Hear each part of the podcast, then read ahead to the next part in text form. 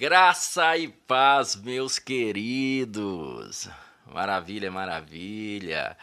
Gostaria de compartilhar com você hoje um versículo muito conhecido que está em Mateus, capítulo 5, verso 3, que diz assim: Bem-aventurados são os pobres em espírito, porque deles é o reino de Deus.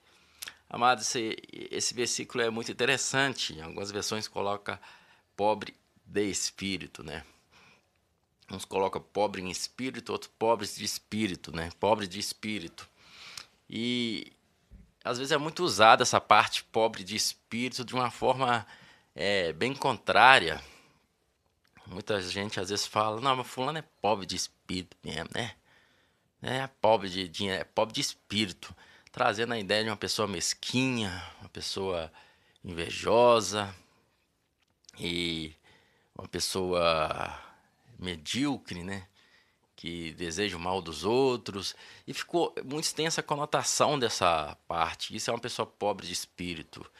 E às vezes você coloca lá pesquisar aí em alguns dicionários até te dá essas conotações, mas é muito importante a gente entender o que, que Jesus quis dizer como pobre em espírito ou pobre de espírito, porque não tem esse sentido, jamais, porque até mesmo que Jesus fala que deles é o reino dos céus. Então, é, não pode ser uma coisa ruim, né?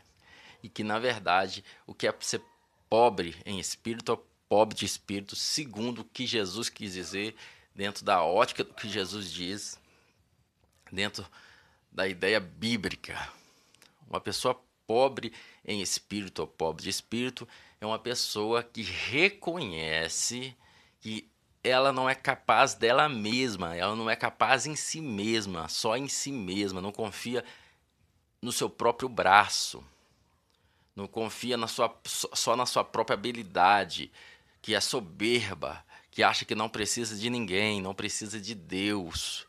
Uma pessoa pobre em espírito e pobre de espírito é uma pessoa que reconhece que ela precisa do Senhor, ela precisa de um Salvador, ela precisa da misericórdia de Deus, ela é carente da misericórdia de Deus. Ela reconhece a necessidade de um Deus. Ela não toma para ela esse lugar de ela se basta em si mesma né? Pessoa que não lembra que precisa de um Deus. Na verdade, o pobre em espírito, o pobre de espírito, ele reconhece que ele precisa do Senhor. Ele reconhece que sem Deus ele é nada. Sem Deus ele não pode nada. Ele pode todas as coisas no Senhor. E ele reconhece a necessidade de Deus.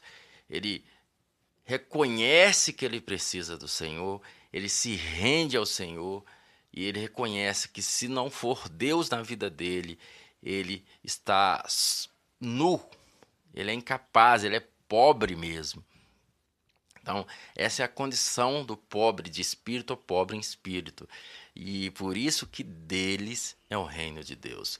Porque só quem é pobre em espírito e pobre de espírito reconhece que precisa de um Salvador.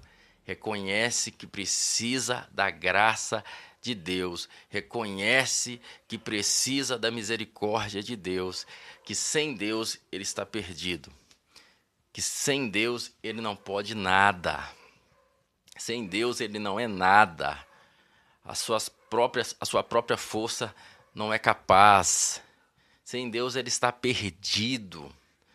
As suas obras não pode salvar, ele não pode se salvar garantindo em si mesmo, nas suas próprias obras, o seu dinheiro não pode salvá-lo, sua própria inteligência não pode salvá-lo, os seus amigos não podem salvá-lo, a sua influência não pode salvar,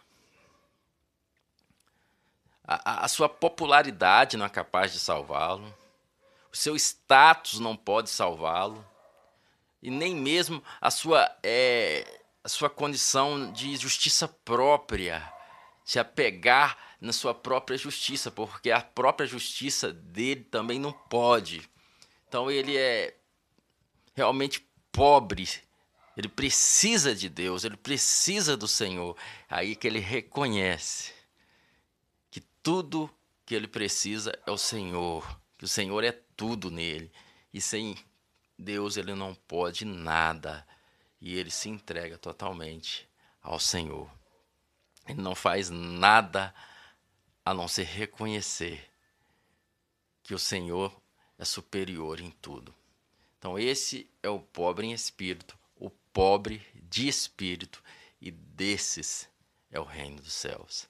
Desses que reconhecem que precisa de um Salvador, desses que reconhecem que ele precisa do Senhor, desses que reconhecem que só confiando na obra de Cristo, não nas suas próprias obras, só confiando na obra de Cristo Jesus, é que eles podem todas as coisas. Posso todas as coisas naquele que me fortalece. Por isso que Jesus disse: Bem-aventurado os pobres em espírito, o pobre de espírito, porque desses, deles é o reino de Deus. Aquele abraço, até o próximo vídeo.